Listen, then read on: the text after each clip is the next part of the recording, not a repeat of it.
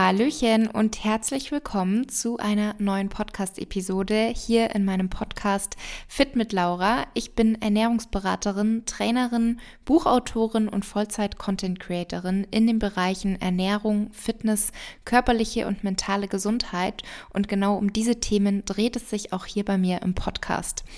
Ich habe in der heutigen Episode mal wieder einen Gast gehabt und zwar Dr. Konstanze Lose. Sie ist Fachärztin für Allgemeinmedizin mit dem Schwerpunkt Präventivmedizin und hat sich spezialisiert auf die Themen Ernährung, Mikronährstoffe, Sportmedizin und Naturheilkunde. Das Thema unserer heutigen Episode war die antientzündliche Ernährung. Dazu haben wir erstmal geklärt, welche Rolle spielen eigentlich Entzündungen in unserem Körper, welche Faktoren beeinflussen diese Entzündungen und wie können sie, wir sie vielleicht messen, bevor sie dann zu Krankheiten führen. Was ist eigentlich eine antientzündliche Ernährung und wie wirkt sich diese auf unseren Körper aus? Für welche Personen ist die antientzündliche Ernährung besonders wichtig?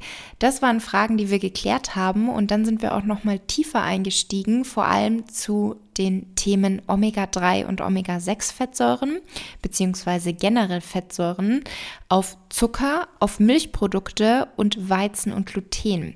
Wir haben also darüber gesprochen, ob diese Lebensmittelgruppen entzündungsfördernd sind, wer darauf verzichten sollte oder worauf wir eben beim Verzehr achten sollten. Es ist, wie ich finde, ein unfassbar interessantes Themengebiet und ich bin mir sicher, du kannst jede Menge aus diesem Gespräch für dich mitnehmen. Zum Abschluss haben wir dann auch noch mal ein paar praktische Handlungsempfehlungen für den Alltag bekommen und ich wünsche dir jetzt ganz viel Spaß mit der heutigen Episode und bin wie immer schon super gespannt auf dein Feedback. Also schreib mir bzw. schreibe uns super gerne dann auch auf Instagram dein Feedback. Hallo Konstanze, Herzlich willkommen hier im Podcast. Ähm, ein drittes Mal kann man schon so sagen. Letztes Mal hatten wir leider ein bisschen Internetprobleme, aber ich würde sagen, alle guten Dinge sind eigentlich drei, aber sagen wir heute einfach mal, alle guten Dinge sind zwei. Du bist Fachärztin für Allgemeinmedizin mit dem Schwerpunkt Präventivmedizin und du hast dich spezialisiert auf Ernährung, Mikronährstoffe, Sportmedizin und Naturheilkunde in unserem ersten gemeinsamen Teil, ich glaube, der ist jetzt auch schon ein paar Wochen oder vielleicht sogar Monate schon her, was auch schon ein super interessantes Interview war, haben wir über den Einfluss von modernen Lifestyle-Faktoren auf unsere Gesundheit gesprochen und vor allem, welchen Einfluss unsere Ernährung auf Volkskrankheiten hat, also wie das im Zusammenhang steht. Und wir sind vor allem auch näher auf das Thema Diabetes eingegangen, welche Rolle dabei auch der Blutzuckerspiegel spielt, auch bei gesunden Personen und haben auch über ein weiteres sehr spannendes Thema gesprochen, und zwar den Zusammenhang von Blutzuckerspiegel und der Entstehung von Demenz. Heute habe ich auch ein paar äh, sehr spannende Themen und interessante Fragen mitgebracht, aber ich würde sagen, stell dich doch gerne nochmal in deinen Worten vor. Ja, gerne, liebe Laura. Also, ja, mein Name ist Konstanze Lose, wie du schon gesagt hast. Ich bin Ärztin, genauer gesagt Fachärztin für Allgemeinmedizin ähm, mit Schwerpunkt und auch Leidenschaft für Präventivmedizin. Ich habe mich durch meine eigene Krankheitsgeschichte auf Ernährungsmedizin, aber auch die Mikronährstoffe, die Naturheilkunde und die Sportmedizin und die Darmtherapie spezialisiert, habe eine eigene Praxis mit meiner Kollegin zusammen in Norderstedt in der Nähe von Hamburg und betreue dort meine Patienten so ganzheitlich wie möglich. Sehr schön. Ich fange mal mit einer etwas größeren Frage an, und zwar, welche Rolle spielt denn eigentlich Entzündung in unserem Körper? Ich möchte nämlich ein bisschen auf das Thema antientzündliche Ernährung eingehen, was ja auch häufig ein Thema ist.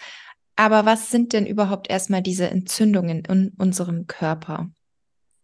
Ja, ich glaube, Entzündung, da können sich fast die meisten Menschen was drunter vorstellen. Zumindest wenn man jetzt so eine klassische, wie zum Beispiel eine Hautentzündung hat oder ein Abszess oder sowas, ne, so eine Nagelbettentzündung kennt, glaube ich, jeder und denkt so, oh Mensch, ne, Entzündungen gehen immer mit den typischen Symptomen einher, also mit Schmerzen, mit Rötung und Schwellung. Das sind so diese offensichtlichen Entzündungen, die wir kennen. Und äh, wird eben Gewebsflüssigkeit, die sich dort auch vermehrt. Und so kommt dann auch die Schwellung und der Schmerz mit zustande durch eben Entzündungsbotenstoffe, die dort lokal tatsächlich tatsächlich ausgeschüttet werden. Und Entzündungen haben ja ehrlich gesagt ein bisschen einen bösen Ruf sozusagen. Entzündung möchte man bekämpfen, antientzündliche Ernährung. Man muss immer dazu sagen, nichts ist ja schwarz-weiß, auch nicht in der Medizin. Das heißt, Entzündungen sind auch durchaus sinnvoll. Gerade zum Beispiel nach Operationen ne, ist es auch normal, dass es eben auf ähm, gewissen Grad sozusagen zu einer Entzündung kommt, damit das Gewebe auch heilen kann. Das ist wichtig, weil es werden auch Heilungsprozesse dann in Gang gesetzt. Man muss aber unterscheiden zwischen den Entzündungen, wie ich ja gerade schon genannt habe, zum Beispiel eine Nagelbettentzündung oder auch ähm, einem Gichtanfall, den man so offensichtlich sieht durch die Symptome Rötung, Schwellung, Schmerz etc., das, was man wahrnimmt, ähm, das, was man empfindet, das, was man sieht. Dann gibt es aber leider auch noch Entzündungen im Körper, die sind unsichtbar, die sind still. Man spricht auch von der sogenannten Silent Inflammation oder auch Low-Grade Inflammation. Und das sind sind Entzündungen auf Zellebene. Die gehen einher mit verschiedenen äh, Mechanismen, unter anderem oxidativen Stress, Anfall von ähm, rein radikalen, auch nitrosativen Stress. Also das sind verschiedene Mechanismen, die da eine Rolle spielen. Und da ist das Gefährliche dabei, dass sie eben nicht sichtbar sind, dass sie teilweise still und stumm ähm, klinisch ablaufen und dann erst, wenn sie in einer richtigen Erkrankung münden, wie zum Beispiel Diabetes, Demenz, aber auch ähm, ähm Arthrose oder ähm, ja, Herzinfarkt, Schlaganfall, dann das äh, schlimmste Endbild sozusagen, ähm, dann ist es tatsächlich so, dass es dann erst offensichtlich wird. Man kann aber sagen, vereinfacht gesagt, dass eine ähm, Silent Inflammation, eine Entzündung auf Zellebene, eigentlich die Grundlage jeder Erkrankung ist. Man kann jede Erkrankung eigentlich immer auf diese Prozesse runterbrechen. Es hat immer was mit Entzündung zu tun. Es hat in der Regel immer was mit unseren Mitochondrien, mit unseren Zellkraftwerken zu tun und mit dem Darm. Das ist so ein Zusammenspiel tatsächlich. Und deswegen möchte man eigentlich die Entzündung in einem gewissen Maß halten. Wie gesagt, Entzündung nicht per se als schlecht. Wir brauchen es. Wir brauchen eben eben auch ähm, freie Radikale und so weiter. Das ist nicht immer alles nur negativ, aber vereinfacht gesagt wollen wir natürlich trotzdem die Entzündung nicht überhand nehmen lassen und ähm, wollen uns dann auch entsprechend eher antientzündlich ernähren. Mhm. Und gibt es da jetzt irgendwelche Maßnahmen oder Untersuchungen, dass man diese Entzündungen, wenn die noch in einem Vorstadium sind, sozusagen, dass man sie untersuchen kann oder dass man selbst gewisse Symptome vielleicht wahrnimmt, wo man schon mal dann einen Hinweis hat, ah, okay, das könnte jetzt tatsächlich was sein, wo ich vielleicht jetzt schon handeln sollte und es gar nicht erst ähm, zu einer zu einer Krankheit dann kommen lassen sollte. Absolut. Es ist relativ schwer zu diagnostizieren bei Patienten, die jetzt so keine ganz klaren Symptome, also ganz, keine ganz klaren Beschwerden haben. Ähm, es kann unspezifisch sein, wie zum Beispiel eine Müdigkeit, Abgeschlagenheit, vielleicht auch eine depressive Verstimmung, die man vermerkt, oder eben mal so Schmerzen ne, in verschiedenen Gelenken, in verschiedenen Arealen. Viele beschreiben eben auch da mal, da zwickt es, da zuppelt es. Also das heißt, es kann teilweise sehr unspezifisch sein von den Symptomen her und es ist daher schwer zu erkennen. Aber du hast ja angesprochen, was kann man an Labor machen? Es gibt gewisse Laborparameter hier. Vor allem zu erwähnen wäre das ähm, HSCRP, das hochsensitive C-reaktive Protein. Das ist, äh, wir kennen das CRP, kurz gesagt, ähm, in der normalen hausärztlichen Diagnostik zum Beispiel, wenn jemand kommt mit Infekt, und ich wissen möchte, ähm, ist es ein bakterieller Infekt, brauche ich ein ähm, Antibiotikum, dann kann ich das bestimmen. Das hochsensitive CRP misst aber noch einen kleineren Bereich. Das misst zwischen 0 und 5, während das normale, sozusagen hausärztliche CRP erst ab 5 anschlägt. Und das ist, misst die Entzündung auf Zellebene. Und das ist aber auch äh, bei vielen Menschen per se erhöht, gerade wenn sie adipös sind. Vor allem eben das Bauchfett ist ja auch ein unabhängiger Risikofaktor für sich nochmal allein bei der Entstehung von Erkrankungen, weil nämlich das Bauchfett Entzündungsbotenstoffe produziert. So dass das zum Beispiel bei vielen adipösen Menschen haben die immer so ein Grundrauschen, nenne ich das ganz gerne, so eine Grundentzündlichkeit. Ne, die sagen, Mensch, ich habe doch gar keinen Infekt gerade und es ist wirklich nur auch so um die, ne, ähm, vielleicht ähm, drei bis fünf oder so oder mal auch bis zehn, wo man sagen würde, es ist auf keinen Fall irgendwas Bakterielles, kein viraler Infekt. Aber es ist eben eine gewisse Grundentzündlichkeit, die da ist. Und dann haben eben diese Zivilisationserkrankungen leichtes Spiel. Es kann sich Arteriosklerose, also Gefäßplaque bilden und, und, und. Das ist ein Marker. Es gibt noch mehr, die sind aber zum Teil ziemlich, ziemlich speziell. Da braucht man auch ähm, Speziallabor, zum Teil auch sehr teuer. Das hochsensitive CRP, ähm, das kostet, glaube ich, weniger als 20 Euro. Also das ist jetzt nicht das Problem, aber da kann man schon mal in die Richtung gucken. Ansonsten gibt es eben noch mehr Parameter, die so auch Richtung ähm, Risiko Herz-Kreislauf-Erkrankungen gehen, wo man eben so eine gewisse Entzündlichkeit auch ableiten kann. Aber das einfachste ist tatsächlich das hochsensitive CRP. Mhm. Und welche Faktoren spielen jetzt da eine Rolle bei den Entzündungen in unserem Körper? Du hast jetzt das Bauchfett schon angesprochen, dass das schon alleine für Entzündungen sorgt.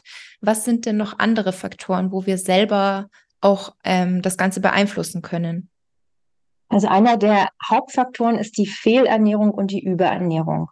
Ähm, das heißt, einmal zum einen hochkalorische Ernährung, die dann, wie wir gerade schon gesagt haben, ähm, zu Adipositas führt und das wiederum an sich ein Faktor ist, vor allem das Bauchfett, was gefährlich ist, auch teilweise bei den schlanken Menschen, ne, die eben Tofis sind, also Thin Outside, Fat Inside, ne, die eine innere Verfettung haben. Auch die haben da ein erhöhtes Risiko ähm, für Entzündungen und für die daraus entstehenden Erkrankungen. Und zum anderen aber gibt es richtige ähm, Ernährungsmuster oder auch Lebensmittel, die einfach per se bei uns im Körper Entzündungen verursachen. Ne? Zum Beispiel Zucker weiß, glaube ich, mittlerweile jeder, dass Zucker nicht gesund ist, hatten wir ja auch schon thematisiert.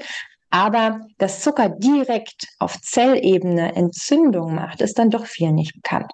Mhm. Vielleicht kannst du uns da ein bisschen mehr noch drüber erzählen. Warum genau kann Zucker Entzündungen begünstigen und wie muss man hier auch vielleicht die verschiedenen Zuckerarten unterscheiden? Absolut. Also vollkommen richtig, Zucker ist nicht gleich Zucker. Es ist was vollkommen anderes, wenn ich Zucker in einem vollwertigen Lebensmittel habe, sei es im Gemüse, sei es im Obst, dann ist es natürlich gebunden in seiner zellulären Matrix, gebunden an Ballaststoffe, die ähm, entsprechenden Lebensmittel sind, Vitamin- und Nährstoff- und ballaststoffreich. Also das heißt, das ist nochmal was anderes, hat einen anderen Effekt bei uns im Körper.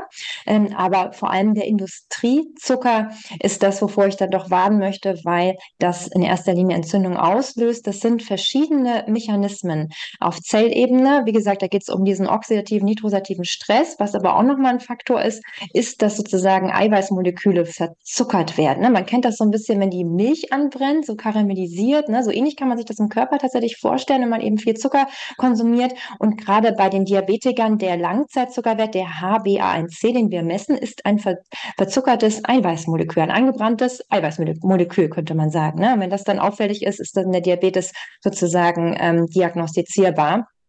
Aber das heißt, wir haben einmal den Stress auf Zellebene, wir haben diese AGE-Bildung, also Advanced Glycation End Products heißt das, und ähm, das macht eben dann ähm, insgesamt das große Thema Entzündung. Und es gibt noch einen weiteren Signalweg, auch tatsächlich über den Darm, weil wir wissen, dass Zucker, zuckerreiche Ernährung unser Mikrobiom verändert und das dürfen wir nicht vergessen, das ist, glaube ich, in Zukunft noch Gegenstand der Forschung, ist noch nicht ganz geklärt, dass in Zukunft alles, was quasi im Darm beginnt, sämtliche Erkrankungen durch Veränderung des Mikrobioms unserer Darmbakterien, ein Ungleichgewicht, dass da Zucker und vor allem eben auch Süßstoffe einen riesengroßen Effekt haben. Auch da über eben Darm-Hirn-Achse, Darm-Leber-Achse und so weiter den ganzen Körper sozusagen steuern und ähm, da auch eben insgesamt Entzündungen mit begünstigen über den Darm.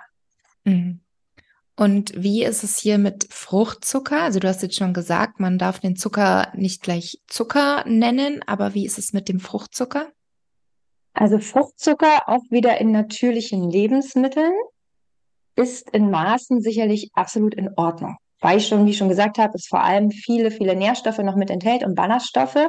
Ähm, trotzdem ist es ja so, dass viele Leute ja denken, Obst würde Gemüse ersetzen und das ist definitiv nicht der Fall. Ne? Ich sage mal ganz gerne, Gemüse hält das, was Obst verspricht, weil nämlich Gemüse wirklich reich an Nährstoffen ist ähm, und arm an Zucker.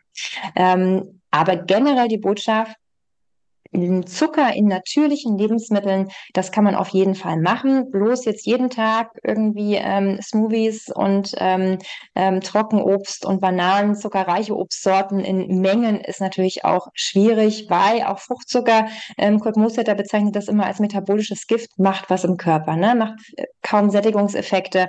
Ähm, aber trotzdem warnen möchte ich vor allem für den Industriezucker und vor dem versteckten Zucker, weil viele haben ja überhaupt nicht auf dem Zettel, dass zum Beispiel ein Balsamico Essig, ähm, dieser schöne cremige, mit dem man Herzchen mhm. verzieren kann, so 50 Prozent, also zur Hälfte aus Zucker besteht. Das sind solche Sachen, oder das auch mal im Steakpfeffer irgendwie Zucker mit beigemischt ist, wo man das überhaupt nicht erwartet. Ketchup wissen die Leute, aber auch im Senf, ne? Dann kann man auch innerhalb der Lebensmittelgruppe mal gucken, wo weniger Zucker drin ist. Und das ist eigentlich das, was ich empfehlen würde, dass man eben auch die Lebensmittel nicht alle über einen Kamm schert, sondern dass man wirklich eben mal guckt, innerhalb einer Produktgruppe. Generell gilt das die Botschaft, so natürlich wie möglich sich zu ernähren, so unverarbeitete Lebensmittel wie möglich und versuchen wirklich Fastfood, Fertignahrung, ähm, industrialisierte Nahrung einfach ähm, so gut wie es geht zu reduzieren, weil da versteckt sich der Zucker. Ich hatte gestern, meine Mama ist äh, gerade leider wegen der Hüftoperation geplant im Krankenhaus und dann, wirklich, wenn man das Essen sieht und diese, diese Sahnepuddings, glaube ich, die jeder kennt, ähm, da sind allein vier verschiedene Zuckerarten drin, von Karamellzuckersirup über ähm, Invertzuckersirup und, und, und. Und das ist einfach, das ist giftig, das kann man so sagen. Ne? Also das ist wirklich auf Dauer giftig. Natürlich, wie Paracelsus schon gesagt hat, die Dosis macht das Gift, aber den Zucker bitte so gut wie es geht reduzieren und wenn dann in natürlicher Form. Mm, ja, sehe ich genauso. So unverarbeitet wie möglich, dann hat man eigentlich schon die beste Basis gelegt. Und ich glaube, dass es auch sehr, sehr hilfreich ist, wenn man sich wirklich mal, gerade wenn man sich noch nicht so sehr mit dem Thema Ernährung auskennt, dass man sich wirklich mal die Zeit nimmt, vielleicht in den Supermarkt geht und auf den verschiedensten Lebensmitteln, die man vielleicht auch regelmäßig kauft, einfach mal schaut, was ist denn da eigentlich drin? Also welche Zutaten sind da eigentlich enthalten?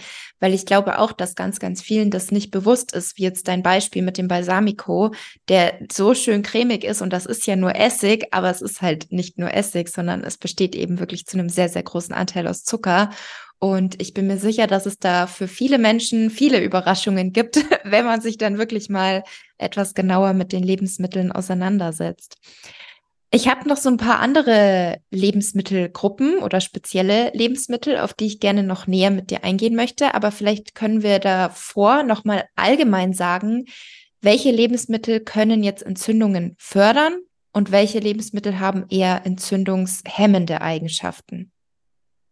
Da würde ich vom Großen ins Kleine gehen. Das heißt, auch da die allgemeine Einteilung verarbeitete, industrial, industrialisierte Produkte wirken entzündungsfördernd. Unverarbeitete, naturbelassene, echte Lebensmittel wirken entzündungshemmend. Warum ist das so? Unter anderem, weil natürlich die verarbeiteten Lebensmittel, die Industrieprodukte reich an Zucker sind, reich an ungünstigen Fettsäuren, ähm, reich vor allem an Zusatzstoffen an Chemie im Essen. Was meine ich damit? Damit meine ich zum Beispiel Emulgatoren, Konservierungsstoffe, Farbstoffe, Antibiotikarückstände ähm, und, und, und Pestizidrückstände. Also da gibt es ganz, ganz viel leider, was im Essen ist, in dieser prozessierten Nahrung, was Entzündung im Körper auslöst. Und da ist leider auch so, dass es noch vieles gar nicht bekannt ist. Wir kennen es vielleicht Einzeluntersuchungen ähm, zu Süßstoffen, Zuckerersatzstoffen, vielleicht auch zu Emulgatoren und so weiter. Was aber nicht bekannt ist, sind die Summationseffekte. Das heißt, was macht denn der Farbstoff zusammen mit dem Konservierungsstoff, zusammen mit dem ähm, Antibiotika-Rückständen und so weiter im Körper? Also da dürfen wir eben leider noch gespannt sein. Das ist sicherlich schwer zu untersuchen. Das heißt, man kann immer nicht nur vor einzelnen Dingen warnen, sondern vor dem Gesamtlebensmittel, was eben sehr, sehr viele ähm, solcher Stoffe enthält. Also diesen Summationseffekt bitte nicht außer Acht lassen. Und wenn wir jetzt diese allgemeine Unterscheidung haben zwischen ähm, verarbeiteten, hochindustrialisierten Produkten, entzündungsfördernd und eben auf der anderen Seite den echten, naturbelassenen, unverarbeiteten Lebensmitteln. Dann ist das quasi die grobe Überschrift darüber und dann kann man nochmal drunter schauen. Ähm, zwischen den, bei den entzündungsfördernden Lebensmitteln möchte ich vor allem, wie gesagt, den Zucker hervorheben. Ich möchte aber auch hervorheben, dass es ähm, gewisse Fettsäuren gibt, die ungünstig sind, vor allem die Omega-6-Fettsäuren und die Transfettsäuren, die ähm, vor allem bei den Omega-6 im Übermaß schädlich sind. Die sind ja nicht per se schädlich, sondern nur im Übermaß schädlich. Transfettsäuren sind sind per se schädlich. Dann gibt es aber auch noch Stoffe, ähm, die zum Beispiel im Weizen mit enthalten sind, wie ähm, Gluten, Weizenkeim, Agglutinin und so weiter. Ich würde es gar nicht nur immer nur auf Gluten reduzieren, aber es gibt eben mehr Stoffe, die da unter anderem im Weizen enthalten sind, die wirklich ungünstig sind für unseren Körper, die eben auch über den Mechanismus in der Regel ähm, des Leaky Guts, ne, durchlässigen Darm auch provozieren, können eben Entzündungen auslösen und es gibt sicherlich auch ähm, ja noch ähm, Lebensmittel, äh, die vereinzelt einfach noch negative Effekte haben. Ähm, aber von den großen Ganzen, man wird, kann über Milchprodukte ja auch nochmal sicherlich streiten, ob sie jetzt äh, positiv oder negativ sind. Ich bin auch immer dafür, niemals ein Lebensmittel auf einen äh, Stoff zurückzudrängen, sozusagen, zu sagen, der ist jetzt schuld an allem, sondern ein Lebensmittel ist immer ganzheitlich zu sehen.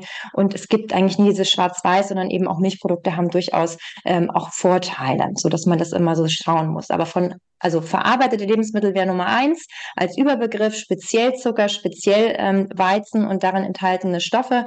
Ähm, und dann kann man nochmal bei den Fettsäuren schauen, Omega-6 und Transfettsäuren, die im Übermaß schädlich sind und eben bei den Milchprodukten und so weiter. Es gibt auch in Hülsenfrüchten teilweise Stoffe, die Entzündungen auslösen können. Aber da kommt man dann schon sehr ins Detail, auch bei den Nachtschattengewächsen. Je nachdem, wen habe ich da auch vor mir. Gerade wenn ich Patienten behandle, ähm, zum Beispiel mit Autoimmunerkrankungen und die kommen von einer sehr, sehr schlechten Fastfood-Ernährung, was viele, viele haben, dann fange ich mit den Basics an. Dann reden wir nicht über, ach, wir müssen vielleicht mal bei den Hülsenfrüchten irgendwie schauen, wie die zubereitet werden, sondern da bin ich froh, wenn da überhaupt Hülsenfrüchte ist, so ungefähr. Mhm. Ähm, das heißt, da komme ich dann immer eher vom Großen ins Detail. Und genauso würde ich das auch machen mit einer antientzündlichen Ernährung. Da müssen wir uns jetzt nicht drüber streiten, ähm, sozusagen, wie lange ich jetzt die Hülsenfrüchte zubereite, damit die keine Lektine mehr zu enthalten, sondern da geht es darum, eine Basics, eine allgemein gesunde Ernährung zu beherrschen und vor allem Lebensmittel und Lebensmittelgruppen, die Entzündungen fördern, zu reduzieren.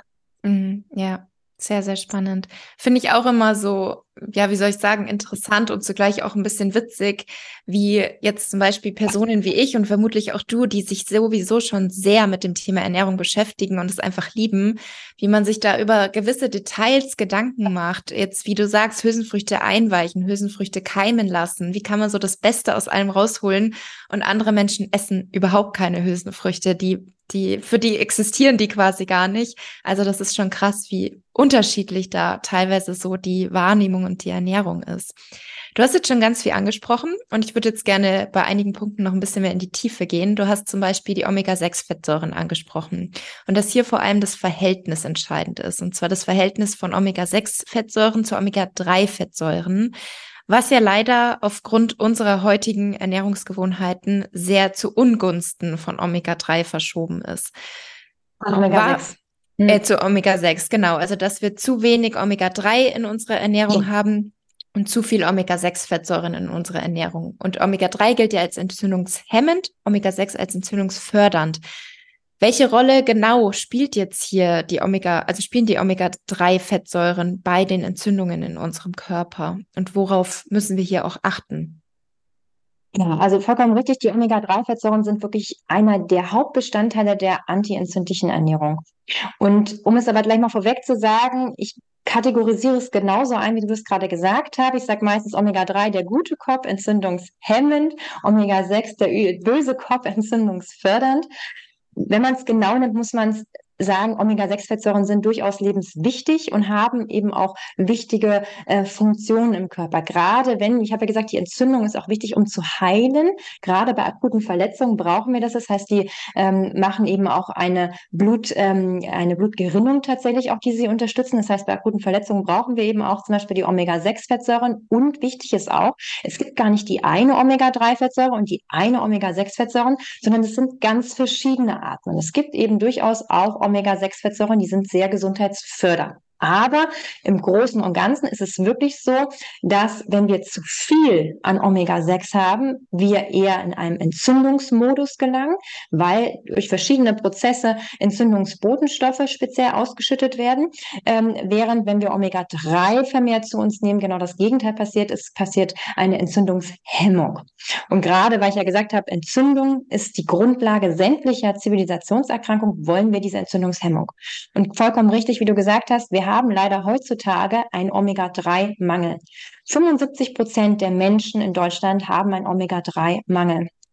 Und ähm, das sind Analysen jetzt von dem ähm, Omega-Matrix-Labor von Professor Clemens von Schacki. Und da muss man auch sagen, wahrscheinlich ist es sogar noch geschönt, dass es sogar noch mehr Menschen sind, weil die Leute, die ihren ähm, Wert testen lassen, haben sich ja schon mal damit auseinandergesetzt, beschäftigen sich vielleicht schon, dass man irgendwie Fischalgen zu sich nehmen sollte ähm, und beschäftigen sich mit einer antientzündlichen Ernährung allgemein, so dass wahrscheinlich im Durchschnitt der Bevölkerung es sogar noch schlechter ausschaut. Aber mindestens sozusagen drei Viertel der Menschen in Deutschland haben einen Omega-3-Mangel. Und da kann man sich durchaus fragen, woran liegt es? Ähm, das liegt zum einen daran, dass wir einen Überschuss an Omega-6 haben, denn die konkurrieren um die gleichen Enzyme. Das heißt, es geht auch immer darum, sozusagen Omega-6 zu reduzieren, Omega-3 zu erhöhen, ne? nicht immer nur an einer Schraube zu arbeiten. Zum anderen liegt es daran, dass wir eben Lebensmittel, die Omega-3 reich sind, kaum noch essen. Es wird ja immer empfohlen, zweimal die Woche Fisch zu essen. Ähm, das schafft heutzutage leider kaum noch jemand. Es gibt ganz viele Menschen, gerade unter den Kindern und Jugendlichen, die essen gar keinen Fisch. Sicherlich, wenn wir beide, glaube ich, hier heute reden, dann reden wir immer aus ernährungsmedizinischer Sicht. Man kann auch ähm, immer die ökologische Seite noch betrachten und ethische Seite. Da kann man auch sicherlich durchaus ähm, den Fischverzehr äh, in Frage stellen. Das ist nochmal ein anderes Thema. Aber rein aus ernährungsmedizinischer Sicht ist zum Beispiel Fisch sehr Omega-3 reich und eins der Lebensmittel, die man zweimal die Woche durchaus empfehlen würde. Problem ist aber, man weiß, um einen guten Omega-3-Wert zu bekommen, einen guten Omega-3-Index zu bekommen und ein gutes Omega-6 zu 3-Verhältnis, braucht man zwei Gramm Omega-3 pro Tag. Um das zu erreichen, müsste man aber heutzutage 100 Gramm Hering essen oder 250 Gramm Lachs oder einen ganzen Kabeljau.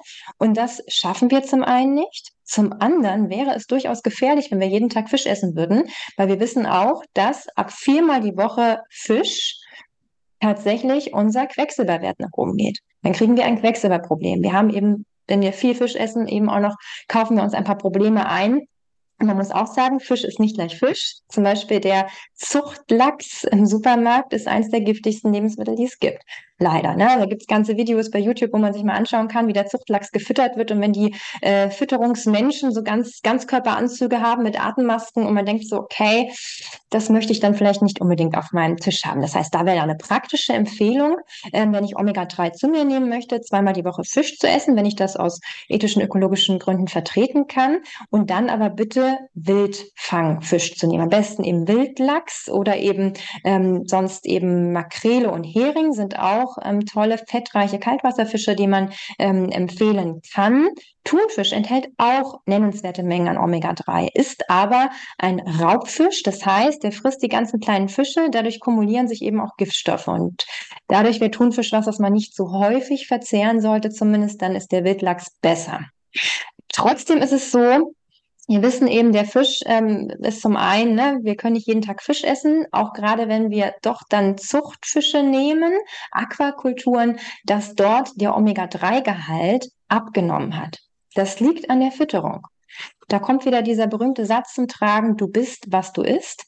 Nicht nur bei, wenn wir ne, Schweinefleisch, Rindfleisch und so weiter essen, auch da ist ja die Fütterung entscheidend, wie dieses Fettsäureprofil ist, ähm, sondern eben beim Fisch ist es genauso. Die werden eben zum Teil auch mit sehr ungünstigen Sachen gefüttert, was dazu führt, dass sie auch wiederum einen hohen Omega-6-Anteil haben als früher und einen geringeren Omega-3-Anteil. Es ist also heutzutage wahnsinnig schwierig, über die Ernährung auf seinen guten Omega-3-Wert zu kommen.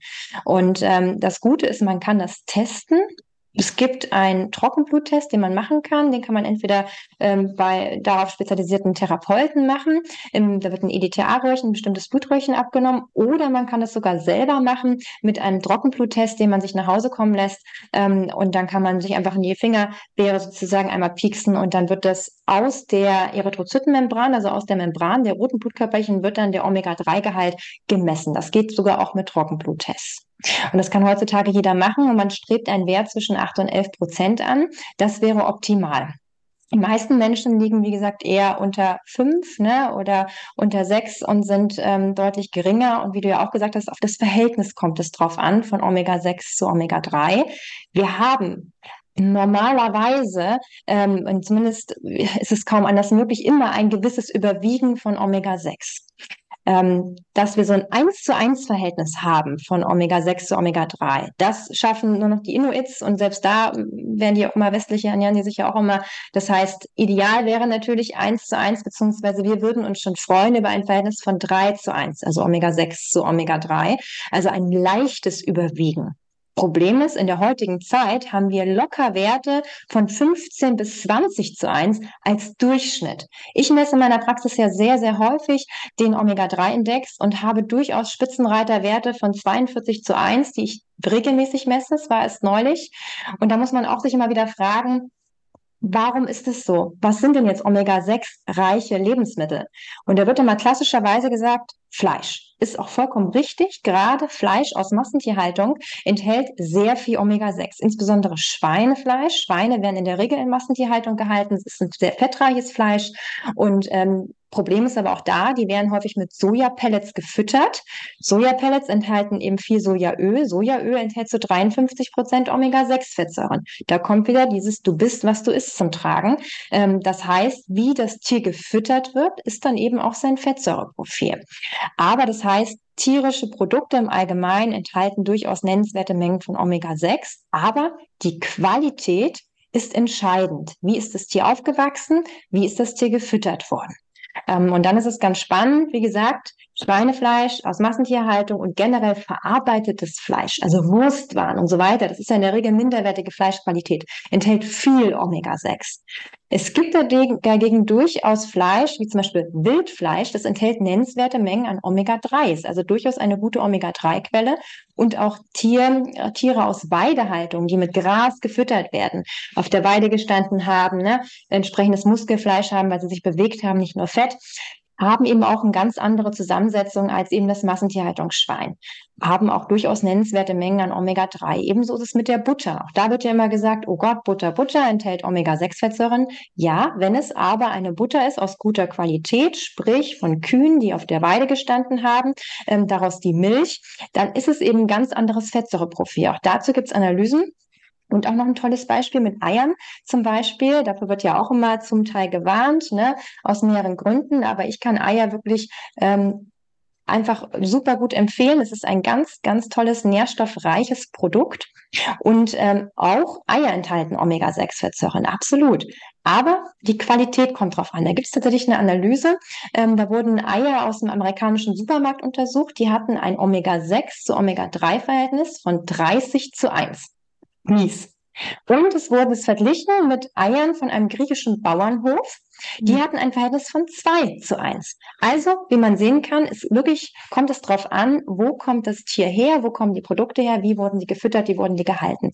Deswegen kann man nicht immer alles über einen Kamm scheren. Auch ein Olivenöl enthält Omega-6-Fettsäuren. Es enthält aber so viele einfach ungesättigte Fettsäuren, dass es tatsächlich und so viele tolle Vorteile, dass man unbedingt Olivenöl empfehlen würde. Aber um nochmal das kurz zusammenzufassen, Omega-6, ja, tierische Produkte, vor allem aber Massentierhaltungsfleisch. Dann muss man aber auch noch sagen, ähm, Sonnenblumenöl ist meines Erachtens die viel größere Gefahr, vor der man warnen sollte, weil dieses Patientenbeispiel, was ich gerade genannt habe, mit dem Wert von 42 zu 1, das war eine Vegetarierin. Das heißt, die hat glaubhaft kein Fleisch gegessen, hatte aber so ein krass hohen ähm, Omega-6 zu äh, 3 Verhältnis, und das heißt, da muss man aufpassen, Sonnenblumenöl hat wirklich ein wahnsinnig schlechtes Omega-6 zu ähm, 3-Verhältnis von 278 zu 1. Das heißt, es ist wirklich gigantisch. Gibt noch andere Öle, sowas wie Maiskeimöl, ne, 83 zu 1 und so weiter, die eben auch einen hohen, hohen Omega-6-Anteil haben. Und viele, viele Menschen nehmen Sonnenblumenöl zum Braten, verwenden es in der Küche. Dann das größere Problem ist, bestimmt alle Schnellimbisse, äh, alle Schnell- und Fastfood-Restaurants verwenden Sonnenblumenöl, weil es so schrecklich günstig ist zum Frittieren und so weiter. Und Sonnenblumenöl wird von der Industrie massiv viel verwandt. Das sind nicht nur die Chips, die in Sonnenblumenöl frittiert werden, sondern eben auch ähm, teilweise der vegane Brotaufstrich, den man ja denkt, oh, der mag ja vielleicht gesund sein, der eben zu einem großen Anteil aus Sonnenblumenöl besteht. Oder eben auch so eine Hafermilch kann durchaus mal zu 11 Prozent aus Sonnenblumenöl mit bestehen. Also da muss man wirklich aufpassen. Sonnenblumenöl wird überall beigemengt, auch gerade bei irgendwelchen Kinderprodukten mit irgendwelchen äh, Müsli-Riegeln und so weiter. Da bitte aufpassen, weil da macht wirklich wirklich die Menge das Gift. Und da, wie du vorhin auch gesagt hast, man muss hinten auf das Lebensmittel draufschauen, in die Zutatenliste. Am besten, ne, je weniger Zutaten, desto besser, desto natürlicher in der Regel. Und wenn ich Zutaten gar nicht erkenne, dann ist es auch schlecht. Und da muss man vor allem auf Zucker und Sonnenblumenöl ähm, gucken. Also das ist ein, ein wichtiger Punkt. Und ähm, auch sowas wie Soja muss man sicherlich im Maßen sehen. Ne? Also Soja hat sehr viele Vorteile. Es ist sehr, sehr eiweißreich. Es ist eine tolle pflanzliche Proteinquelle, ähm, hat eine tolle biologische Wertigkeit. Das muss man auch alles sagen.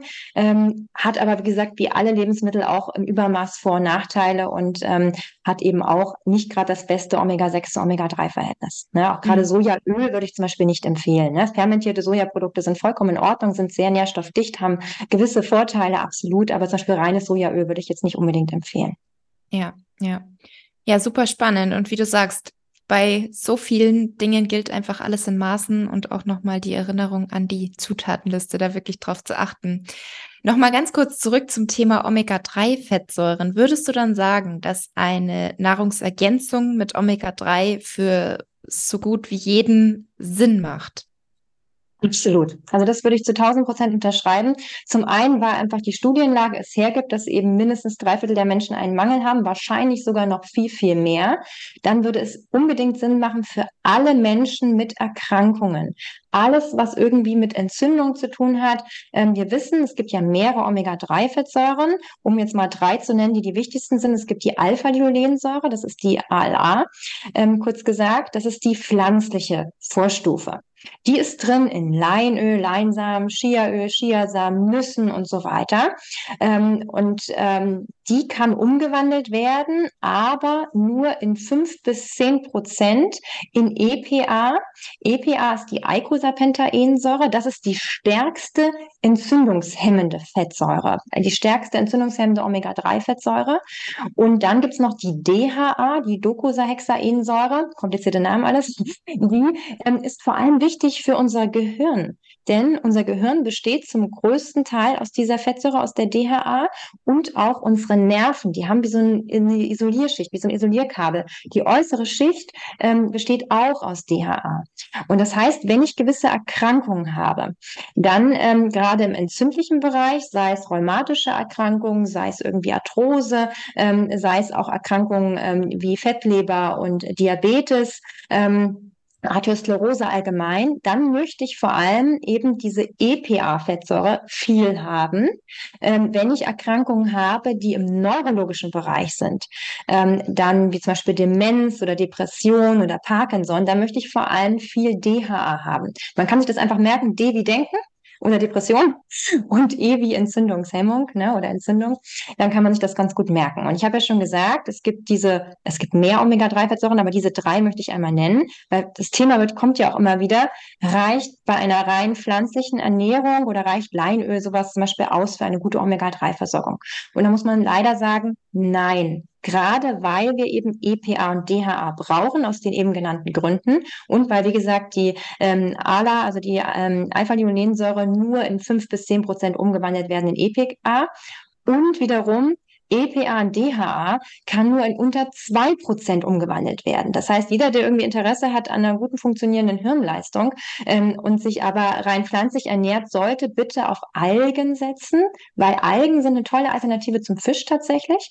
Und ähm, tatsächlich, wenn man gewisse Erkrankungen hat oder gewisse Risikoprofile oder Risikosituationen, wie zum Beispiel Schwangerschaft, möchte ich auch nochmal betonen, dann sollte man definitiv Omega-3 einnehmen. Ich bin auch großer Freund von Messen, Wissen, Handeln.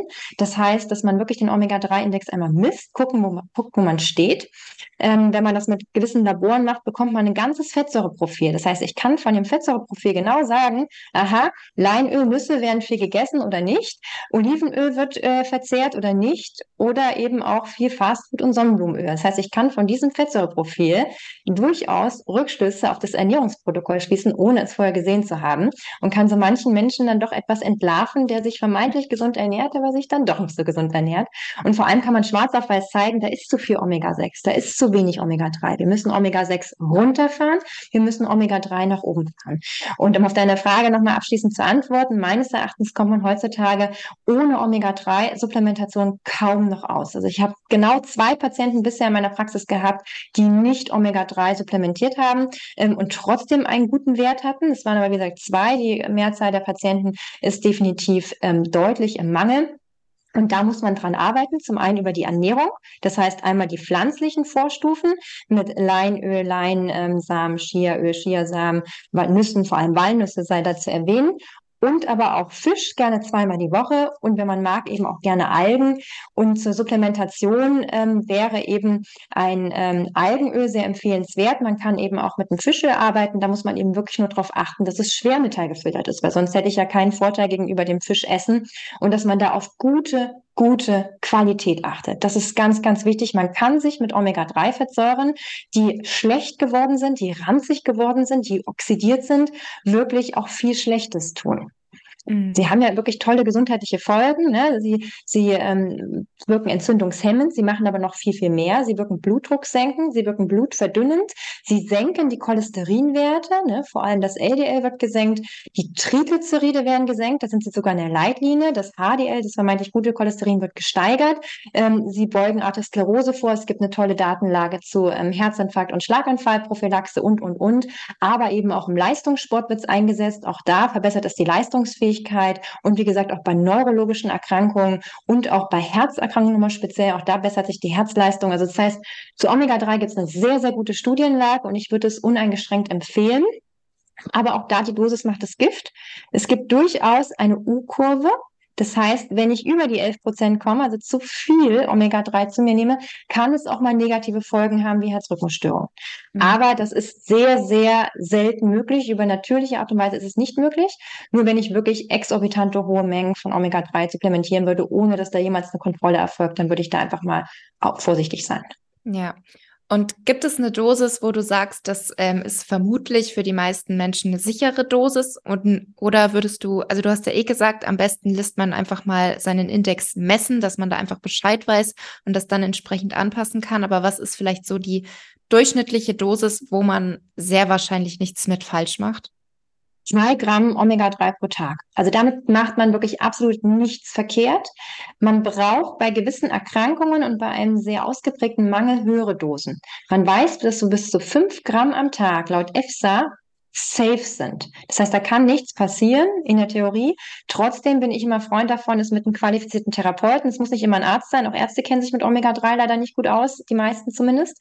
Ja, ähm, das definitiv rücksprechen. Mit zwei Gramm pro Tag macht man in der Regel nichts verkehrt. Ähm, einige Menschen mit Erkrankungen, wie zum Beispiel rheumatischen Erkrankungen, Hauterkrankungen und so weiter, ähm, brauchen eben durchaus Mengen von vier Gramm pro Tag. Da muss man dann schauen oder zumindest initial eine höhere Dosis. Das ist dann teilweise sehr individuell und auch da wäre die Botschaft, bitte, bitte nicht zu Rosman Butni irgendwo hinrennen und sich irgendein blödes Omega-3-Präparat zu nehmen. Ähm, wirklich der Großteil der Omega-3-Präparate, die es auf dem Markt gibt, die sind nicht zu empfehlen tatsächlich. Ähm, die sind oxidiert. Omega-3 gehört ja zu den mehrfach ungesättigten Fettsäuren. Das heißt, die haben Doppelbindung. Und diese Doppelbindungen sind im Gegensatz zu den ähm, Einfachbindungen, die gesättigte Fettsäuren haben, sehr reaktionsfreudig. Das heißt, sie sind lichtempfindlich, die sind hitzeempfindlich. Das heißt, auch ein Leinöl zum Beispiel, das wissen ja viele nicht, das muss in einer dunklen Flasche sein. Es muss nach Gebrauch ähm, sozusagen im Kühlschrank stehen und es sollte zeitnah innerhalb von spätestens eigentlich drei Monaten verbraucht werden. Ähm, und man kann anhand des Geschmacks ne, auch wirklich die Frische von Leinöl, von Fischöl, Algenöl schmecken. Es sollte niemals irgendwie auch gerade bei Fischöl eklig, ranzig, fischig riechen. Ich empfehle auch immer, wenn irgendwelche Kapseln gekauft werden, die ich nicht kenne, einmal die Kapsel nehmen, mit einer Nadel anpieksen und dran riechen. Wenn das eklig, fischig, ranzig liegt, ist es oxidiertes, schlecht gewordenes Fischöl. Daher meine Empfehlung generell lieber Öl nehmen als Kapseln, weil ich dann die Qualität auf der Zunge schmecke. Und auch da gibt es wieder große Unterschiede. Ich würde empfehlen, immer nach dem Totox-Wert sich zu richten. Das ist der totale Oxidationswert. Und dass man da schaut, bis 30 ist erlaubt. Gute Hersteller haben eher einen Wert von 10 oder sogar drunter. Und viele, viele von diesen klassischen im Einzelhandel, ähm, die weisen das überhaupt nicht aus. Also das heißt, da muss man wirklich, wirklich aufpassen. Und ähm, Algen ist auch nochmal halt so ein Nachhaltigkeitsaspekt. Aber wie gesagt, Fischöl kann man auch nehmen, wenn es eben aus nachhaltigem Wildfang ist und Schwermetall gefiltert ist. Ein einen hohen Reinheitswert hat. Und wirklich viele haben ja so Angst vor diesen Ölen und sagen, uh, das schmeckt dann eklig. Nein, ein hochwertiges Fisch- oder Algenöl ist mit Olivenöl vermengt als Antioxidationsschutz. Ne? Viel Vitamin E hilft eben, die Omega-3-Fettsäuren vor der Oxidation, vor dem Schlechtwerden zu schützen. Und dann schmeckt es hauptsächlich nach Olivenöl. Meistens haben sie noch so natürliches Zitronenöl mit dabei. Das heißt, das ist eben wirklich gut machbar. Und bitte auch Omega-3 sind Fettsäuren. Und wir steigern die Aufnahme wenn wir es mit einer fettreichen Mahlzeit kombinieren. Und Toastbrot und Marmelade ist keine fettreiche Mahlzeit. Das wird im Patienten bei mir etwas missverstanden, ist auch keine Mahlzeit, die ich generell empfehle. Aber wenn man zum Beispiel jetzt ein, was weiß ich, ein, ein äh, Naturjoghurt hat ähm, und da eben Nüsse mit reinmacht, Leinöl mit reinmacht, ein bisschen Beerenobst und dann sein Omega-3-Öl damit drauf, sein Fischöl, sein Algenöl, ist das ein hervorragender Start in den Tag. Mm, ja. Du hast jetzt gerade gesagt Naturjoghurt. Und damit kommen wir auch gleich zu meiner nächsten Lebensmittelgruppe, die Milchprodukte. Es gibt ja einige Menschen, die haben eine Laktoseintoleranz. Das heißt, ihnen fehlt das Enzym Laktase, um eben diese Laktose in den Milchprodukten zu verdauen. Und das kann dann natürlich, wenn man davon betroffen ist, zu Magen-Darm-Problemen führen und sehr wahrscheinlich auch zu Entzündungen. Aber daneben gibt es auch Personen mit einer Milcheiweißallergie. Was ist jetzt aber mit Menschen, die so gesehen von beiden nicht betroffen sind und Milchprodukte eigentlich gut vertragen, keine Probleme damit haben? Können Milchprodukte da trotzdem zu Entzündungen beitragen?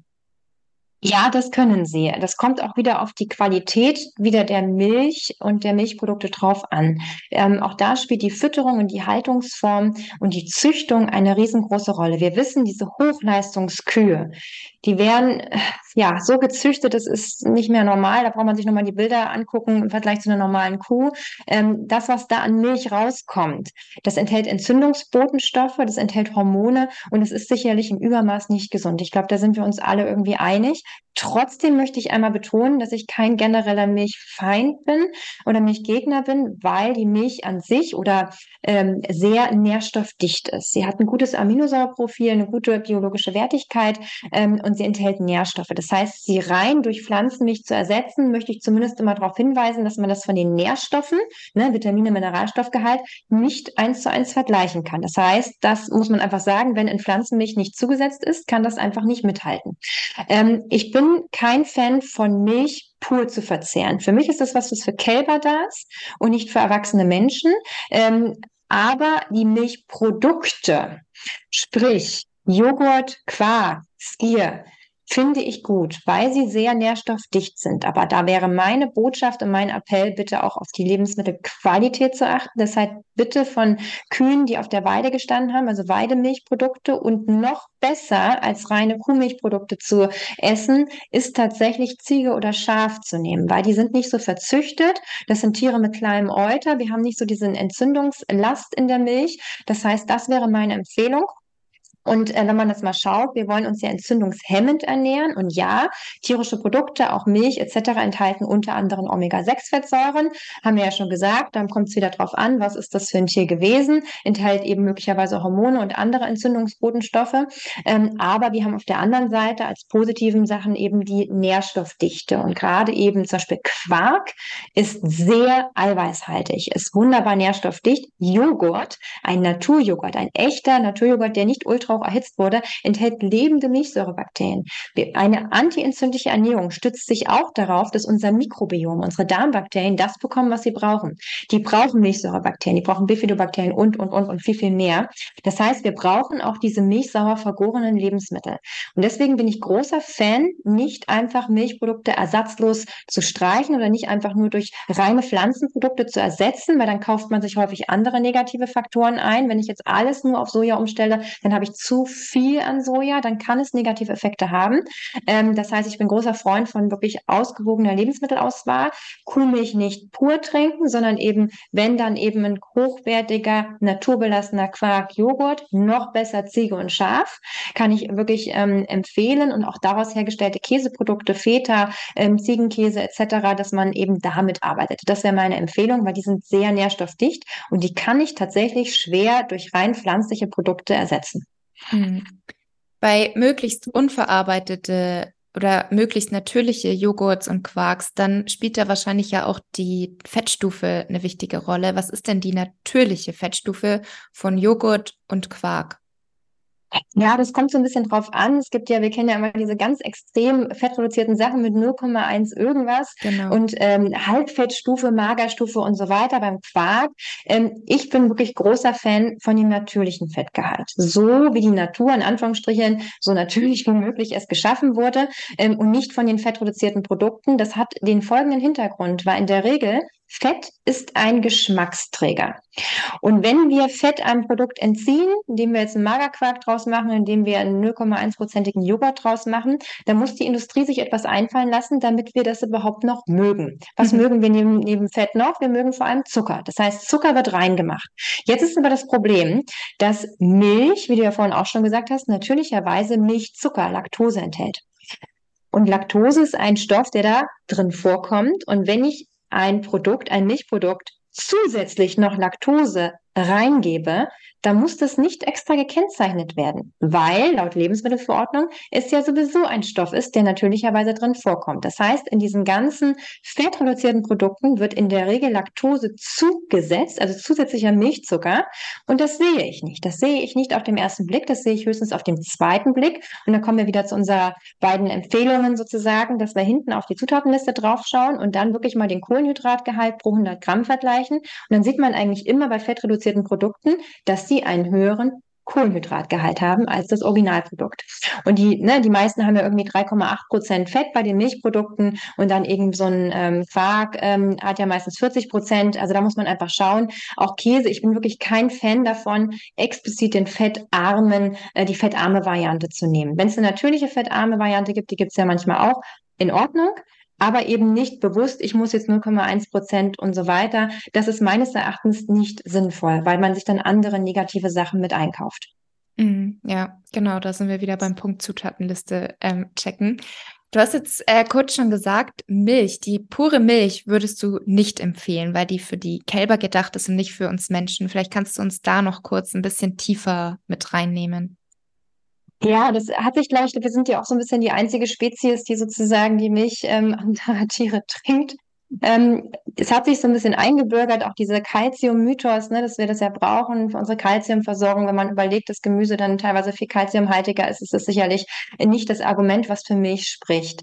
Ähm, wie gesagt, Entzündungsbotenstoffe, Hormone, man kann das alles nachweisen. In der Milch heutzutage, die Qualität und das, was die Kuh gefressen hat, ist entscheidend.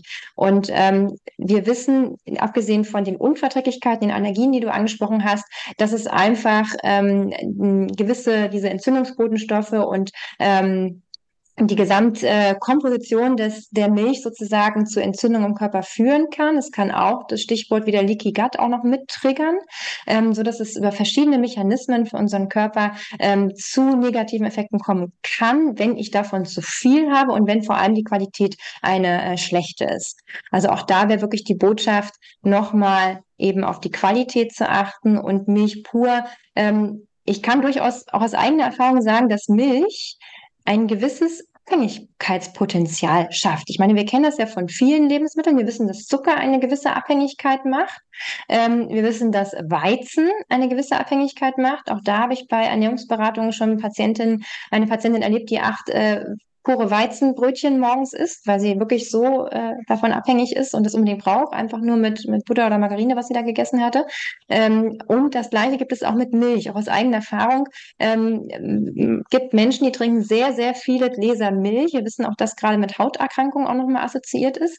Milch enthält aber eben auch positive Stoffe. Das heißt, wieder, man muss es immer abwägen. Neben den Nährstoffen enthält es eben auch noch eine gewisse Fettsäure, ähm, die sehr, sehr vorteilhaft ist.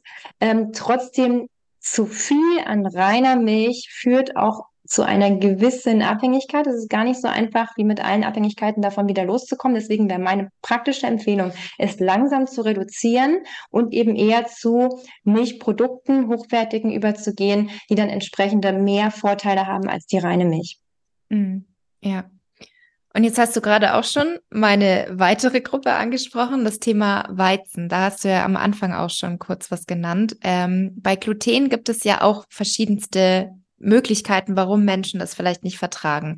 Es gibt die Zöliakie, die Weizenallergie und die Nicht-Zöliakie, Nicht-Weizenallergie.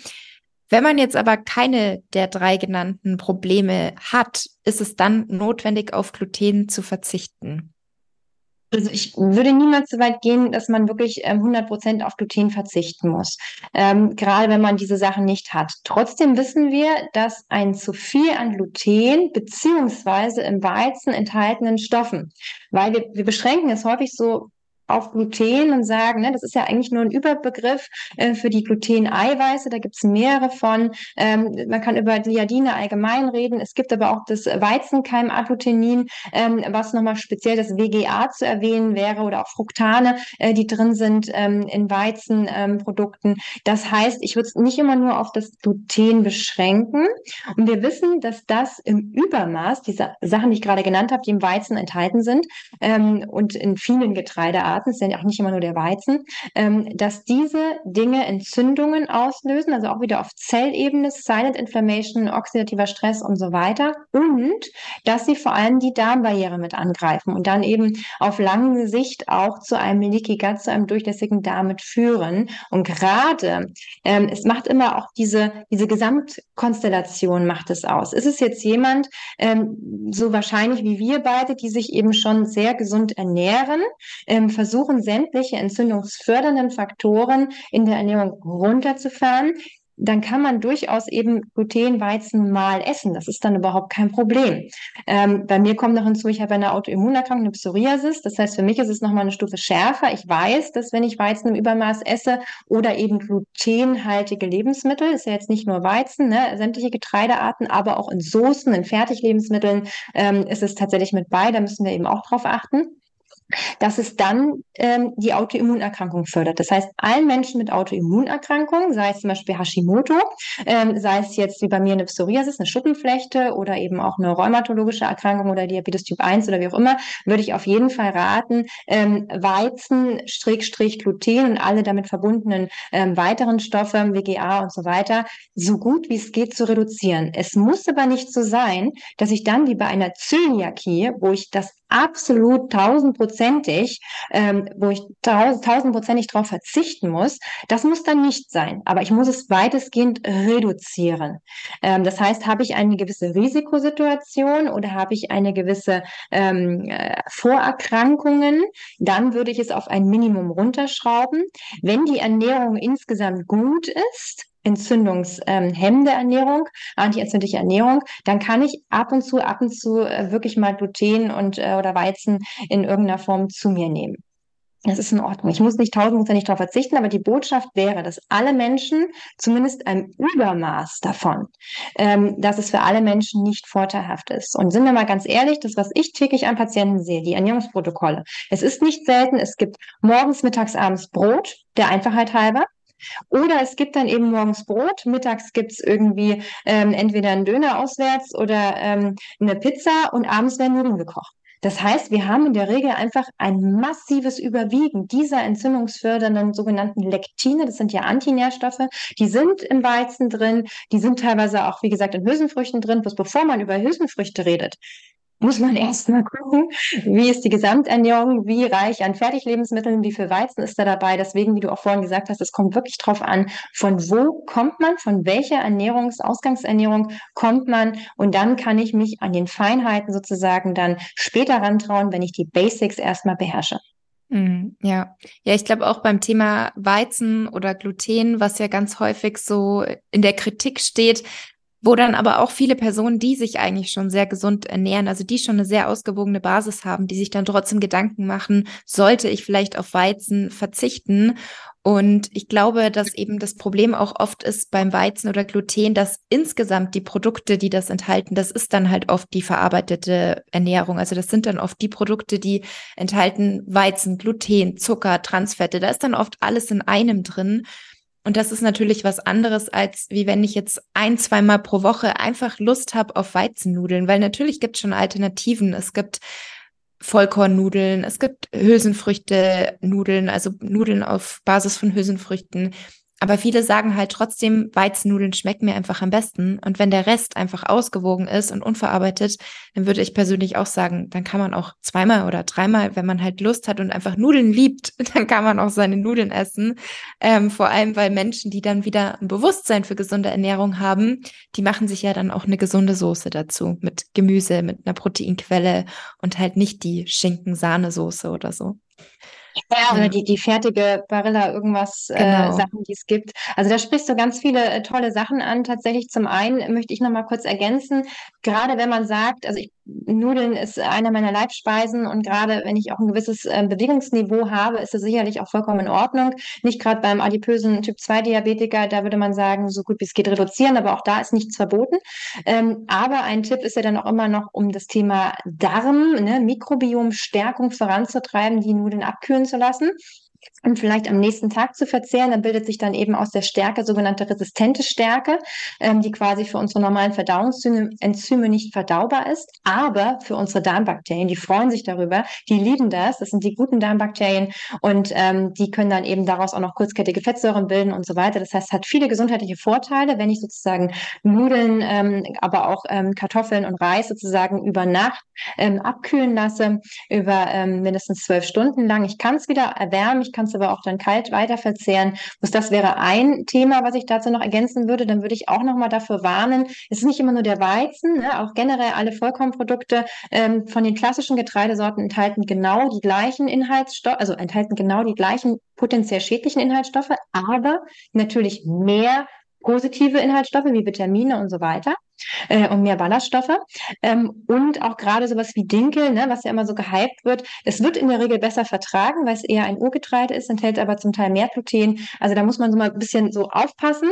Ähm, und, aber die Botschaft ist nicht, ich ernähre mich glutenfrei und greife vor allem auch glutenfreie oder äh, Produkte dazu, weil das sind in der Regel ähm, hochindustrialisierte Produkte, wo wir uns dann wieder andere Dinge einkaufen, die eben schlecht sind. Da sind dann wieder extrem, extreme Zusatzstoffe mit drin und so weiter. Das heißt, ähm, nicht auf diesen Hype aufspringen. Ich muss jetzt im Supermarkt die glutenfreien Produkte wählen, sondern bitte von Haus aus glutenfreie Produkte, ähm, wie dass man dann eher sagt, ich greife zu Hafer. Ne? Gerade wenn ich sage, ich habe keine Zöliakie, kann ich auch auf den normalen Hafer zurückgreifen. Der enthält zwar auch zum Teil Gluten, weil wir wissen ja alle, die vom Dorf kommen, dass ja so ein Haferfeld jetzt nicht immer nur ein Getreide steht, sondern es steht ja auch mal irgendwie Gerste, Roggen, irgendwas dazwischen. Ähm, das heißt, da muss ich nicht unbedingt vielleicht auf die komplett glutenfreien ähm, Haferflocken gehen, ähm, aber ich kann eben mit Buchweizen arbeiten und so weiter, ähm, Hirse. Also es gibt gute, gute Alternativen tatsächlich, die von Haus aus glutenfrei sind und ich muss nicht auf diese Schiene aufspringen, glutenfreie Ersatzprodukte. Aber du hast vollkommen recht, es wird immer, es gibt eigentlich die zwei Lager. Es gibt einmal, die sagen, Gluten und Weizen und so weiter ist überhaupt kein Problem für Leute, die keine Grunderkrankung diesbezüglich haben. Und es gibt die Leute, die sagen, es ist Gift. Und mhm. ich würde mich wirklich in der Mitte sehen. Ich würde sagen, ähm, ich nicht im Übermaß und auch, wie du gesagt hast, es sind vor allem die Fertiglebensmittel, die industrialisierten Lebensmittel, die genau diese Sachen enthalten und eben noch andere ungünstige Stoffe. Und wenn ich daran arbeite und mehr zu natürlichen Lebensmitteln gehe, dann kann ich auch mal dann, wie gesagt, meine Nudeln oder eben auch mein, mein Brot etc. Ähm, essen. Und auch da nochmal der Tipp, ein echtes Sauerteigbrot mit so einer Sauerteiggärung, einem Sauerteigfermentationsprozess reduziert auch den Glutengehalt, macht das Brot verträglicher. Überhaupt, dass das Brot mal Zeit zum, äh, zum Gären hat oder zum, ähm, zum Gehen hat sozusagen. Das ist schon mal was, die heutigen Hochleistungsbäckereien, ähm, ne, jeder Lidl, Aldi hat ja irgendeinen so Backshop hinten dran hängen. Das ist natürlich Quatsch. Ne? Da, da ist das Brot und alle die Lebensmittel, die es gibt, die sind äh, ungünstig und ähm, würde man nicht empfehlen. Ich persönlich persönlich ähm, empfehle eben ganz gerne die Nusssaatenbrote. Die gibt es durchaus glutenfrei, ähm, sehr ballaststoffreich. Ähm, das heißt, sowas würde ich empfehlen, kann man auch in Form von einer Backmischung wunderbar selbst machen. Es sind tolle ähm, Zutaten dabei, die eben gerade für unseren Darm nochmal stärkend wirken. Mm, ja, genau. Gibt es tolle Backmischungen oder es gibt zum Beispiel sogar bei Aldi das pure, finde ich eigentlich echt ganz gut. Schmeckt auch sehr lecker. Also das zum Thema Brot. Ich glaube, dass vielen Menschen auch schon geholfen wäre, wenn sie sich einfach ein bisschen mehr mit Ernährung auseinandersetzen, weil ich glaube, bei vielen ist auch gleich so eine Alarmglocke, kein Weizen oder Weizen reduzieren, ja, was soll ich denn dann essen? Und es gibt aber so, so viele Alternativen. Also schon alleine beim Thema Nudeln ich persönlich ernähre mich schon sehr, sehr ausgewogen und ich liebe es auch einfach abwechslungsreich zu mich zu ernähren. Das heißt, mal gibt's Weizennudeln, mal gibt's Dinkelnudeln, mal Vollkornnudeln, mal Linsennudeln, mal Reisbandnudeln. Also es gibt einfach auch so viele verschiedene und man muss halt, glaube ich, einfach nur so ein bisschen offen sein dafür, dass man auch mal neue Sachen ausprobiert und nicht immer nur bei seinen Basics bleibt.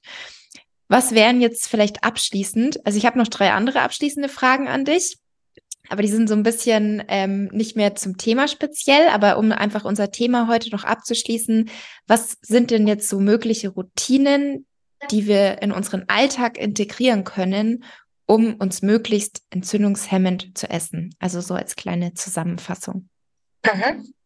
Also wenn man jetzt mal schaut, ähm, wie könnte ich jetzt zum Beispiel morgens in den Tag starten, da hatte ich ja vorhin schon gesagt, man könnte eben ähm, starten mit einem Joghurt, Quark, Skier, wie auch immer, ähm, gerne eben aus Ziege-Schafmilchprodukten. Ähm, da habe ich sehr nährstoffdichte Lebensmittel und generell nochmal, um es ähm, auf den Punkt zu, zu bringen, eine antientzündliche Ernährung muss nährstoffdicht sein. Das heißt nicht kaloriendicht, sondern primär nährstoffdicht. Das heißt reich an Vitaminen, Mineralstoffen, essentiellen essentiellen Fettsäuren, Aminosäuren und so weiter. Ähm, das ist also wichtig, reich an Antioxidantien und reich an Polyphenolen, an sekundären Pflanzenstoffen, weil die gesundheitsfördernde, entzündungshemmende Eigenschaften haben. Und sie sollte ausgewogen sein ähm, und möglichst ähm, sämtliche Lebensmittelgruppen in naturbelassener, unverarbeiteter Form enthalten. Das jetzt noch nochmal auf den Punkt gebracht, was eine antientzündliche Ernährung können sollte.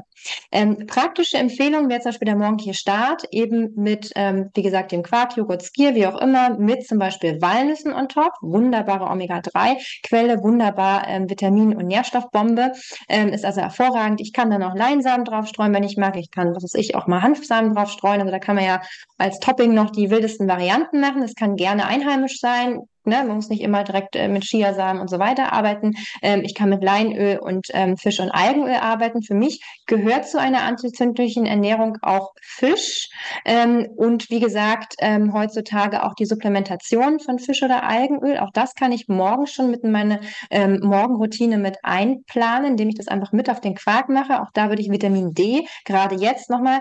Ähm, wir haben jetzt Oktober, das heißt, es ist Vitamin D-Zeit. Es ist äh, nicht nur die Winterreifen müssen drauf, sondern sondern man muss auch wieder an sein Vitamin D-Präparat denken. Oder man fliegt eben in Äquatornähe, das äh, geht ja für die meisten von uns nicht. Und deswegen auch das würde mich zu, zu, zu einer anti-entzündlichen Ernährung mit dazugehören tatsächlich, dass man eben ähm, bei den Supplements auf Omega-3 und Vitamin D nochmal achtet speziell. Ähm, dann würde ich auch mit Beerenobst arbeiten. Beerenobst sehr nährstoffdicht, aber zuckerarm. Und zum Beispiel Heidelbeeren enthalten Anthocyane.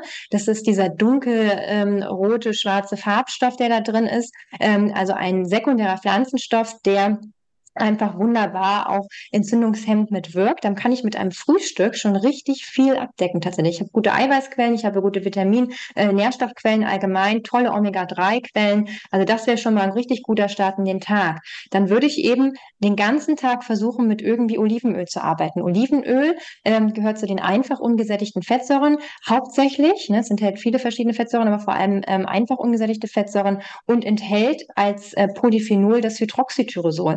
Das das ist ein ähm, sekundärer Pflanzenstoff, der nachweislich auch in Studien wirklich wunderbare entzündungshemmende Eigenschaften hat, beugt Insulinresistenz vor, äh, vermindert Leberfett und, und, und, verbessert die Darmbarriere, also restauriert sozusagen die Darmbarriere, macht also ganz, ganz viel. Das heißt, Olivenöl ist für mich auch so ein zentraler Bestandteil einer antientzündlichen Ernährung. Das heißt, ich könnte mir zum Beispiel mittags vereinfacht gesagt eine Gemüsepfanne machen, äh, einfach Olivenöl in, in, die, in den Topf oder in die Pfanne auf Niedrigtemperatur Gemüse dazu reinschnippeln. Ähm, das darf auch mal Tiefkühlgemüse sein. Das ist genauso in Ordnung, hat einen wunderbaren frischen Vitamingehalt, ähm, besser als wenn ich einmal die Woche einkaufen gehe und dann mein Brokkoli sozusagen Tag für Tag immer weniger Folsäure und Vitamin C und so weiter enthält. Ähm, und dann kann ich das auf Niedrigtemperatur zubereiten, kann dann als Eiweißquelle zum Beispiel Feta mit reinmachen. Also es gibt tolle Ideen, ähm, ich bin wirklich großer Fan davon, ähm, diese Regel zu implementieren. Ein Teller am Tag zur Hälfte mit Gemüse oder Salat füllen. Das ist wirklich sich dieses Bild, ich zeichne das jedem meiner Patienten auf und wirklich die Hälfte wird immer grün straffiert und daneben dann wirklich eine gute Eiweißquelle. Das kann Fisch sein, Fleisch sein, bitte immer aus guter Qualität. Das können Eier sein, das können Milchprodukte sein, wie wir es besprochen haben, aus guter Qualität. Hülsenfrüchte, Pilze würde ich auch gerne nochmal extra betonen. Wunderbare Eiweißbomben, äh, wunderbare Nährstoffquellen. Ähm, das heißt, das wäre so praktische Beispiele oder eben auch, es muss nicht kompliziert sein. Ich kann einfach mal nur eine Pilzpfanne machen mit Zwiebeln. Ne? Zwiebeln zum Beispiel auch tolles äh, präbiotisches Lebensmittel, enthält Quercetin, einen tollen sekundären Pflanzenstoff, der auch wieder entzündungshemmend wirkt. Ich kann mit Knoblauch arbeiten. Bitte, bitte die entzündungshemmenden Gewürze, Oregano ähm, mit zum Beispiel Ingwer, Kurkuma. Darüber haben wir auch noch gar nicht gesprochen. Ich glaube, wir können ja eh noch stundenlang in der Theorie reden. Ich auch. Um den, Punkt, auf den Punkt zu bringen, ähm, dass ich wollte es ja einmal so ein bisschen praktisch gestalten. Wie könnte mein Tag aussehen? Ne? Dann habe ich zum Beispiel mittags dann diese Gemüsepfanne, die ich mache. Oder, ganz, ganz toll, jetzt noch kurz, ähm, Kohl. Kohl ist das Superfood in Deutschland. Es ist so einfach. Es gibt in so vielen Varianten, ob Weißkohl, Rotkohl, Spitzkohl, wie auch immer. Es, ist, es kann jeder. Einfach, wie gesagt, in ähm, zum Beispiel Ghee, ja, ähm, Zwiebeln anschmoren, vielleicht noch Knoblauch mit rein, dann Ingwer ähm, mit arbeiten, mit Kurkuma arbeiten, Kohl da reinschnippeln. Obendrauf, wie gesagt, kann man arbeiten mit Feta, mit Mozzarella, was auch immer man mag. Ein Eiweißquellen. Ich mache gerne Kichererbsen noch mit rein. Man kann ganz tolle, einfache Pfannen machen. Ähm, auch nochmal betonen, Brokkoli zum Beispiel als wunderbares, wird ja immer auch als Antikrebsmittel gehypt. Also es enthält so viele Nährstoffe, Senfölglykoside und so weiter, die entzündungshemmend wirken. Also es ist ganz, ganz toll. Es kann wirklich einfach sein. Auch mal Blumenkohl mitmachen machen, mit Käse vielleicht überbacken. Also es muss nicht kompliziert sein oder was man zu jeder Tages- und Nachtzeit irgendwie zu Hause haben sollte, ist meines Erachtens eben in, in Wildlachs tiefgefroren, ähm, Spinat tiefgefroren und eben ähm, ein paar Eier im Kühlschrank. Zack, einfach sich das schnell zubereitet, in der Pfanne ne, ein Spiegelei dazu oder eben ähm, gekochtes Ei, wie auch immer man das gerne mag, und dann eben Tiefkühlspinat mit Zwiebeln, vielleicht schön Muskat zurechtgemacht und eben dann den Wildlachs dazu, wenn man das so mag, ähm, oder eine andere äh, Proteinquelle. Das heißt, es muss nicht kompliziert sein. Ähm, wichtig ist wirklich viele Nährstoffe, viele gute ähm, Fettsäuren, vor allem eben Omega-3-Fettsäuren, ähm, aber auch Olivenöl, ähm, würde ich da nochmal mit betonen, gute Eiweißquellen und eben all das, was entzündungsfördernd ist, so gut wie es geht reduzieren. Und da hilft einfach der Spruch, so unverarbeitet wie möglich. Mm, ja, sehr schön, sehr schöne Take-Home-Message, würde ich sagen. Ich habe jetzt abschließend noch drei Fragen an dich. Das habe ich mir neu überlegt. Die möchte ich gerne an all meine Podcast-Gäste stellen. Frage Nummer eins. Was ist aus deinem Alltag nicht wegzudenken? Und ich darf nur ein Lebensmittel nennen oder eine, eine Sache nennen. Genau, nur eine Sache. Eine schnelle Antwort. eine schnelle Antwort. Na, damit überraschst du mich jetzt aber gewaltig. Genau, muss ich mich, äh, muss ich mich festlegen. Tatsächlich Salat. Okay. Salat. Und okay. wenn ich noch aber ganz kurz ergänzen darf, ich war früher ein Salathasser. Nur vielleicht macht das nochmal einigen Menschen Mut da draußen. Ich, für mich war Salat immer Kaninchenfutter. Ich habe Salat tatsächlich gehasst. Es war, ich habe das auch niemals irgendwie, bis äh, ich dann bei die, dieser Methode Flavor by Flavor Learning, ich habe schon immer Obst gemacht und mein Mann hat dann angefangen, mir auf den Salat Obst zu streuen. Und so habe ich es dann geschafft, dass ich mittlerweile Salat so sehr liebe und meine Darmbakterien, also auch Obst, ähm, haben sich so umgestellt, dass ich einen richtigen Hunger auf Salat kriege, wenn ich eine Zeit lang keinen Salat esse. Deswegen, ich habe jetzt gerade überlegt zwischen Vitamin D, Omega-3 und all den anderen Sachen und Aloe Vera und hier und da. Und dann dachte ich aber eigentlich, Moment mal, wenn du eine Zeit lang keinen Salat kriegst, dann wirst du zur Diva, so ungefähr. Gibt ähm, und das ist tatsächlich was, ja, mittlerweile kann ich ohne Salat, glaube ich, nicht mehr leben. Und früher war das nicht so. Deswegen, ich bin nicht so auf die Welt gekommen, auch nicht als Ernährungsmedizinerin, sondern es hat sich erst entwickelt. Deswegen möchte ich allen Mut machen, tatsächlich Salat in das Leben zu integrieren. Ich kann auch mittlerweile sämtliche Salatdressings Dressings machen. Ganz einfach aus ähm, ne, äh, zwei Drittel Olivenöl und ein Drittel ähm, Apfelessig. Das ist mein Basisdressing. Da kommt meistens nicht viel mehr dran. Vielleicht noch ein bisschen Teelöffel Senf oder so. Das kann jeder. Das kann mhm. wirklich jeder. Ja, das glaube ich auch. Was ist für dich einer der besten Ratschläge in deinem Leben gewesen? täglich den Teller zur Hälfte mit Gemüse füllen. Auch da kommen wir wieder zum Gemüse und Salat, weil es einfach so plastisch ist, sich dieses Tellermodell vorzustellen und sich das vorzunehmen. Und wenn man es eine Zeit lang sich vorgenommen hat, ist es irgendwann so, dass es einfach in einen übergegangen ist und es überhaupt nicht mehr schlimm ist, überhaupt nicht anstrengend ist, sondern im Gegenteil, wenn der Teller irgendwie anders aussieht, denke ich, Moment mal. also das mhm. ist wirklich, es ist einfach, es ist umsetzbar, es muss in Fleisch und Blut übergehen. Ähm, das ist eine ganz tolle Ernährungsregel, finde ich. Dann jetzt die dritte Frage, vielleicht ist da sogar die gleiche Antwort. Wenn du der gesamten Menschheit nur einen Ratschlag geben könntest, welcher wäre das? Es wäre ein anderer. Okay. Es wäre tatsächlich ähm, keine zuckerreichen Getränke, bitte Wasser trinken. Weil da sehe ich den größten Hebel tatsächlich, ähm, dass wir eben Getränke trinken, die Zucker, Zuckerersatzstoffe, Süßstoffe und so weiter enthalten, irgendwelches Kram, was nicht sinnvoll ist, ähm, Fructose, Sirup und so weiter, sondern bitte Wasser trinken. Wasser hält einen gesund. Das wäre tatsächlich, den würde ich, diesen Ratschlag würde ich gern allen Menschen da draußen geben. Mm, okay.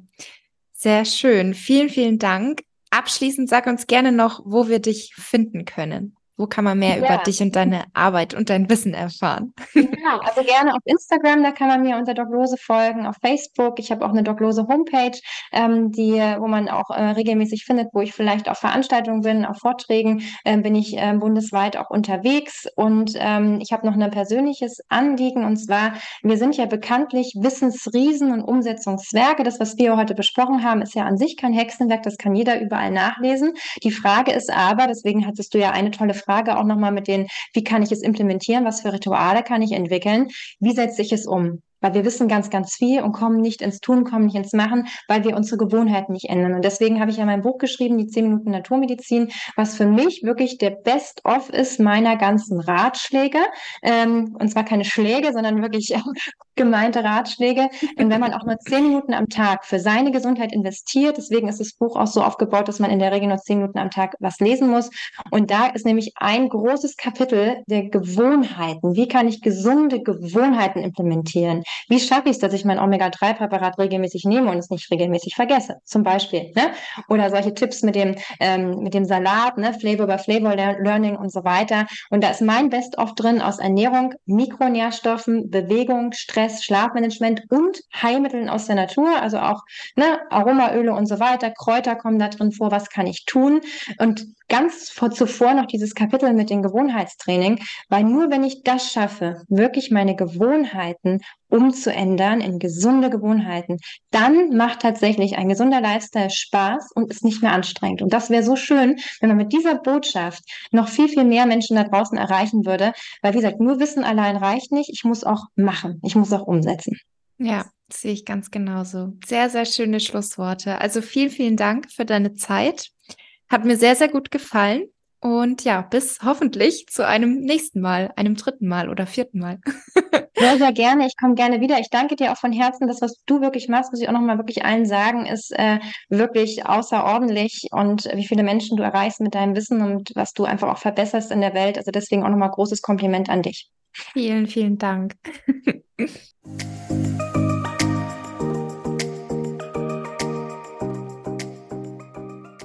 Vielen Dank, dass du dir die Zeit genommen hast für diese Podcast-Episode. Ich hoffe, du konntest etwas für dich mitnehmen. Wenn sie dir gefallen hat, dann teile sie gerne mit Freunden, Bekannten und deiner Familie, die ebenfalls von den Informationen und Tipps profitieren könnten. Über eine Bewertung und einen Kommentar bei Spotify oder Apple Podcasts würde ich mich riesig freuen. Das wäre für meinen Podcast und für mich eine tolle Unterstützung. Ich wünsche dir jetzt noch eine wundervolle Restwoche und wir hören uns wie gewohnt nächsten Montag wieder.